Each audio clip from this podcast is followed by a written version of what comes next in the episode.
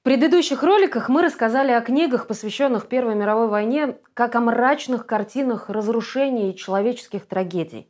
В катастрофе такого масштаба разглядеть свет надежды трудно и практически невозможно. Но человек, который смог это сделать, все же нашелся. И это чешский писатель Ярослав Гашек.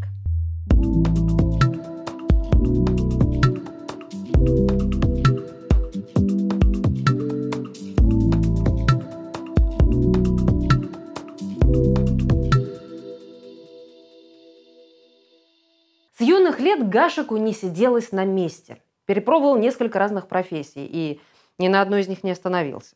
Постоянно ввязывался в переделки, мелкие аферы, исходил пешком всю Австро-Венгерскую империю и отчасти соседние страны.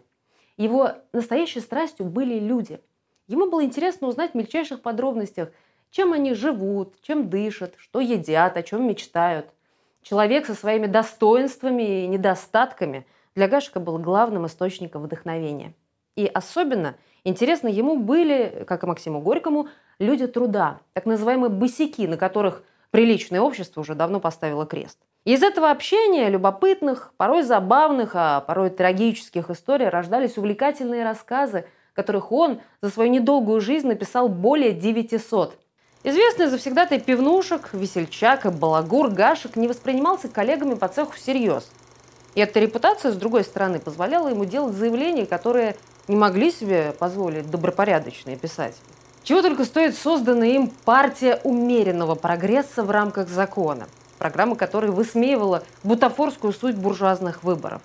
Причем эта партия действительно принимала участие в выборах, ее штаб находился в кабаке, и она даже набрала один голос.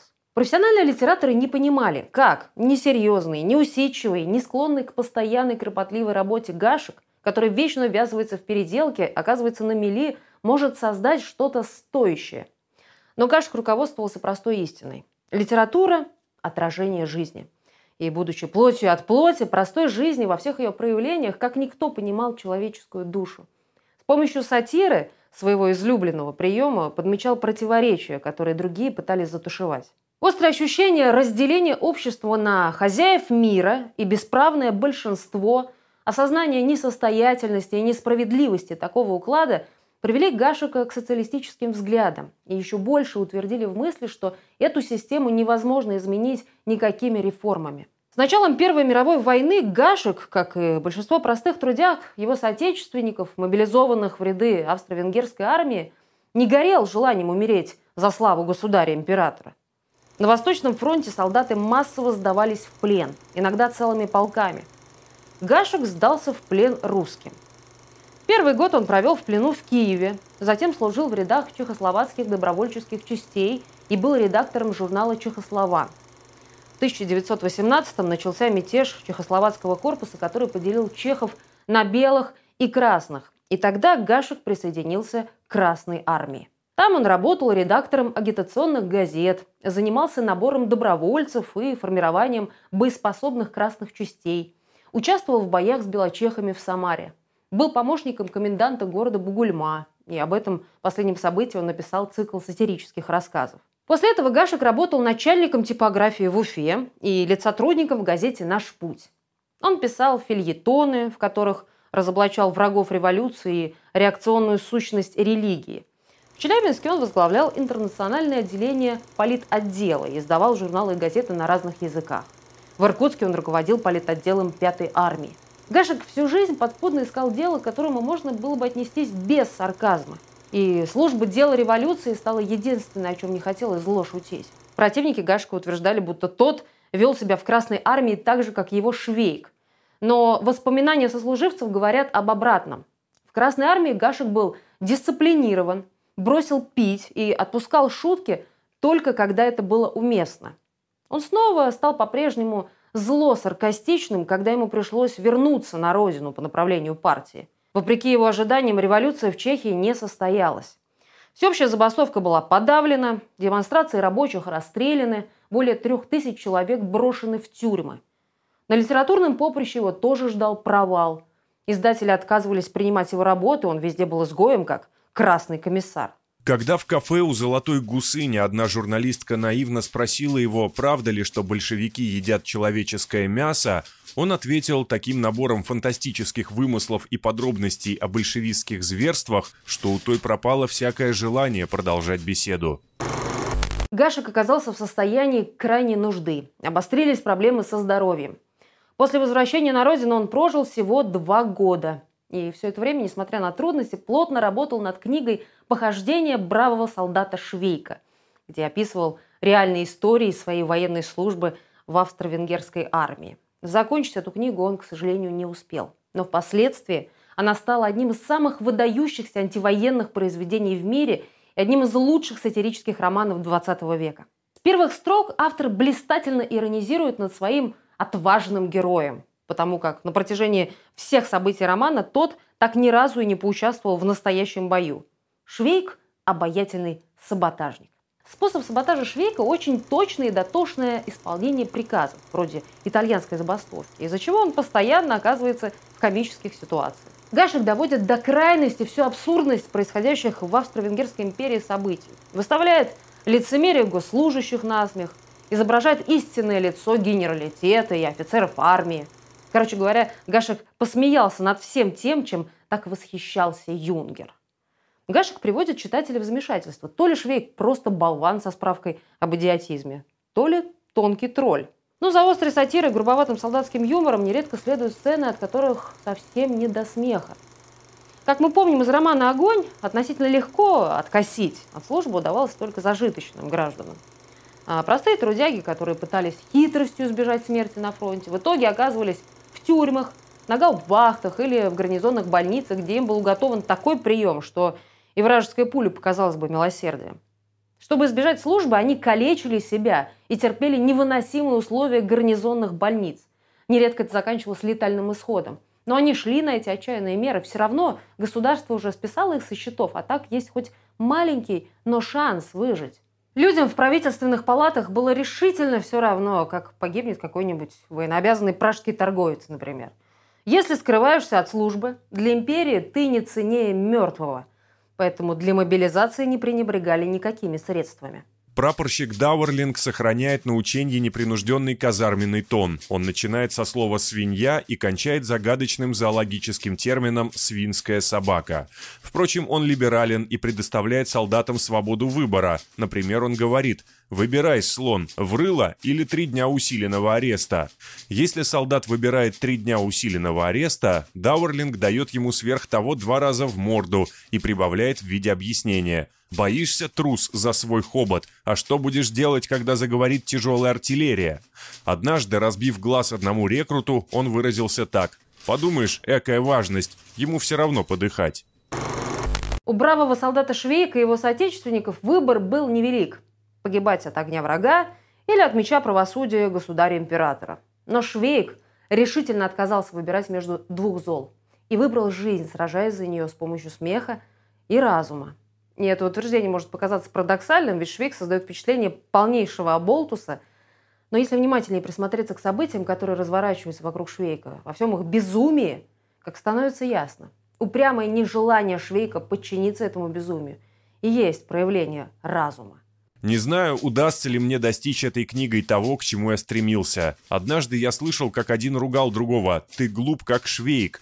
Лишь это говорит уже о противоположном. Однако если слово «швейк» станет новым ругательством в пышном венке бранных слов, то мне останется только удовлетвориться этим обогащением чешского языка. Автор неспроста называет Швейка бравым солдатом. Он иронизирует над рвением вступить в бой за славу императора – ведь чтобы выступить против системы и империалистической войны в целом, нужна куда большая смелость, чем та смелость, с которой одни солдаты шли стрелять по таким же солдатам по другую сторону баррикад. Способность Швейка увидеть в солдатах противника таких же людей, какими были его сослуживцы, и он сам, оболваненных пропагандой, сломленных военной дрессировкой, брошенных под огонь во имя империалистических амбиций, заставляла его всеми силами избегать службы на фронте. Как тут не усомниться в правилах, когда подчинение им привело к абсурдной и жестокой войне? Как не усомниться в разуме, когда мир вдруг превратился в театр военных действий, где сотни человеческих судеб разрушаются от одного удара гаубицы? Глядя на войну глазами солдата, мы учимся видеть за цифрами статистики людей, со своими устремлениями, желаниями, мыслями, со своими причудами и недостатками. Такими, как они были, такими, какие мы есть сейчас. Гашек решительно восстает против романтизации милитаризма. Он с иронией описывает работу полкового историографа Марика, образ которого был во многом автобиографичным – как кузницу пропаганды военной доблести и убийства вражеских солдат. Для обстоятельного историографа, как я, главное – это прежде всего составить план наших побед. Например, вот здесь я описываю, как наш батальон, это произойдет примерно месяца через два, чуть не переходит русскую границу, занятую сильными отрядами неприятеля, скажем, донскими полками. В это время несколько вражеских дивизий обходят наши позиции – на первый взгляд кажется, что наш батальон погиб, что нас в лапшу изрубят. И тут капитан Сагнер дает приказ по батальону. «Бог не хочет нашей погибели. Бежим!» Наш батальон удирает, но вражеская дивизия, которая нас обошла, видит, что мы, собственно говоря, мчимся на нее. Она бешено улепетывает от нас и без единого выстрела попадает в руки резервных частей нашей армии. Вот, собственно говоря, с этого и начинается история нашего батальона. С одной стороны, напутственные пафосные речи офицеров о благородстве службы и смерти за царствующий дом. С другой – истории солдатской повседневности, приправленные грубым юморком и иногда слишком уж натуралистическими деталями.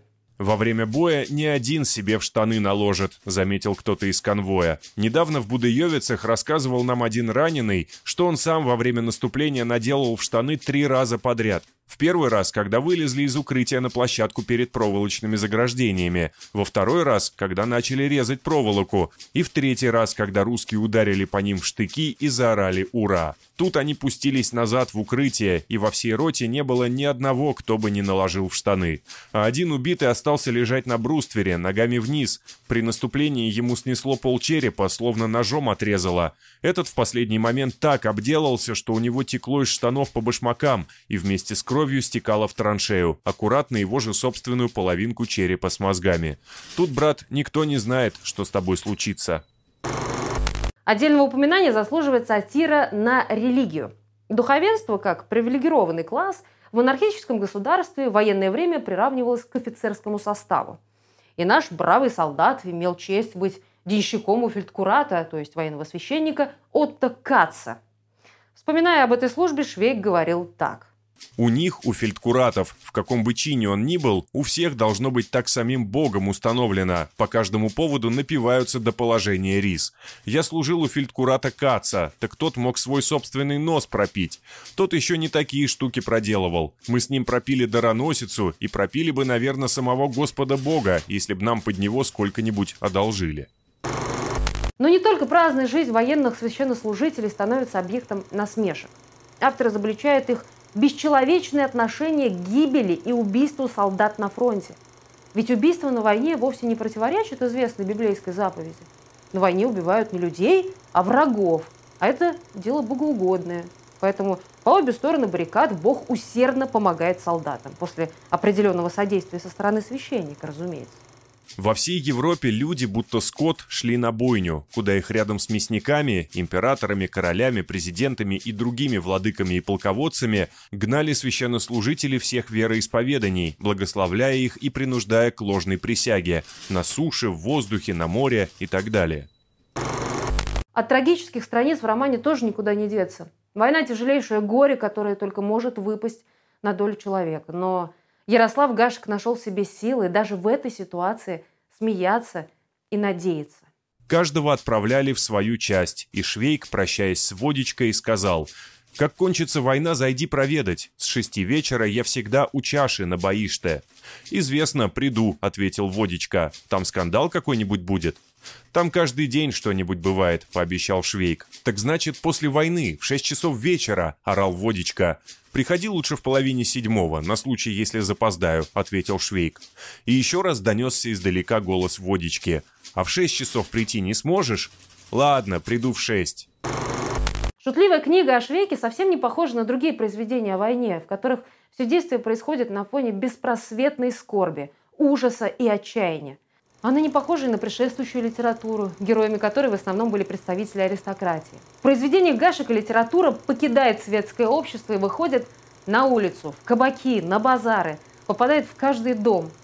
Высокий классический слог сменяет живая простонародная речь, а основное действие становится близким и понятным широкой публике. Герои Гашика – это простые рабочие, крестьяне, бедняки и босяки. Писатель изображает их жизнь не в романтических тонах и не как серый невзрачный фон для чьего-то геройствования. Он показывает простых людей так, как они видят себя сами. И этим высказывает все их чувства, мысли и чаяния. Гашка становится голосом своего народа и своего времени, в котором сквозь смех звучит жгучая горечь от постоянных лишений, нищеты и бесправия. Писатель-сатирик, предельно честный в своих словах, всегда становится опасным для власти. Он заставляет людей смотреть в корень проблемы, побуждает в них живую мысль, которая может побудить к действию. Гашка сумел донести до читателей всю абсурдность и бесчеловечность отношений в монархическом государстве, сделав первый и необходимый шаг к пониманию общественных процессов. И за этим пониманием последовали решительные изменения. Старая монархия сменилась на первую в историю чешского народа республику – Несмотря на то, что эти события происходили век назад, произведения Гашика не потеряли актуальности и сегодня. Современный мир напоминает пороховую бочку, из которой то и дело доносятся зловещие потрескивания. Сирия, Ливия, Иран, Украина, Нагорный Карабах. Эти мелкие в глобальном масштабе конфликты уже унесли за собой сотни и тысячи жизней. Жизнь простого человека по-прежнему обесценена. Ее, без сожаления, бросают в эпицентр столкновения интересов элиты списывают за ненужностью – кто-то может сказать, мол, это закономерно, так было, так есть и так будет. Но, во-первых, нет никакой константы в вопросах развития общества. Это живой организм. И трагические опыты в прошлом и настоящем не означают, что не нужно бороться за систему, основанную на подлинном гуманизме. Даже на войне, где, казалось бы, человек теряет свой облик и превращается в живое орудие убийства, есть место человечности. Она звучит в солдатских письмах и песнях – в братаниях и милосердии, в умении увидеть людей по другую сторону фронта. Подлинный гуманизм состоит в решительном сражении против любого угнетения человека человеком. Ярослав Гашек создал произведение, которое наполнено потрясающей, жизнеутверждающей энергией и гуманизмом. И пусть он не успел все сказать, его смех будет звучать еще многие годы, разоблачая лицемерие так называемых хозяев жизни – и давая простому человеку даже в самых тяжелых условиях надежду на лучшее и справедливое будущее.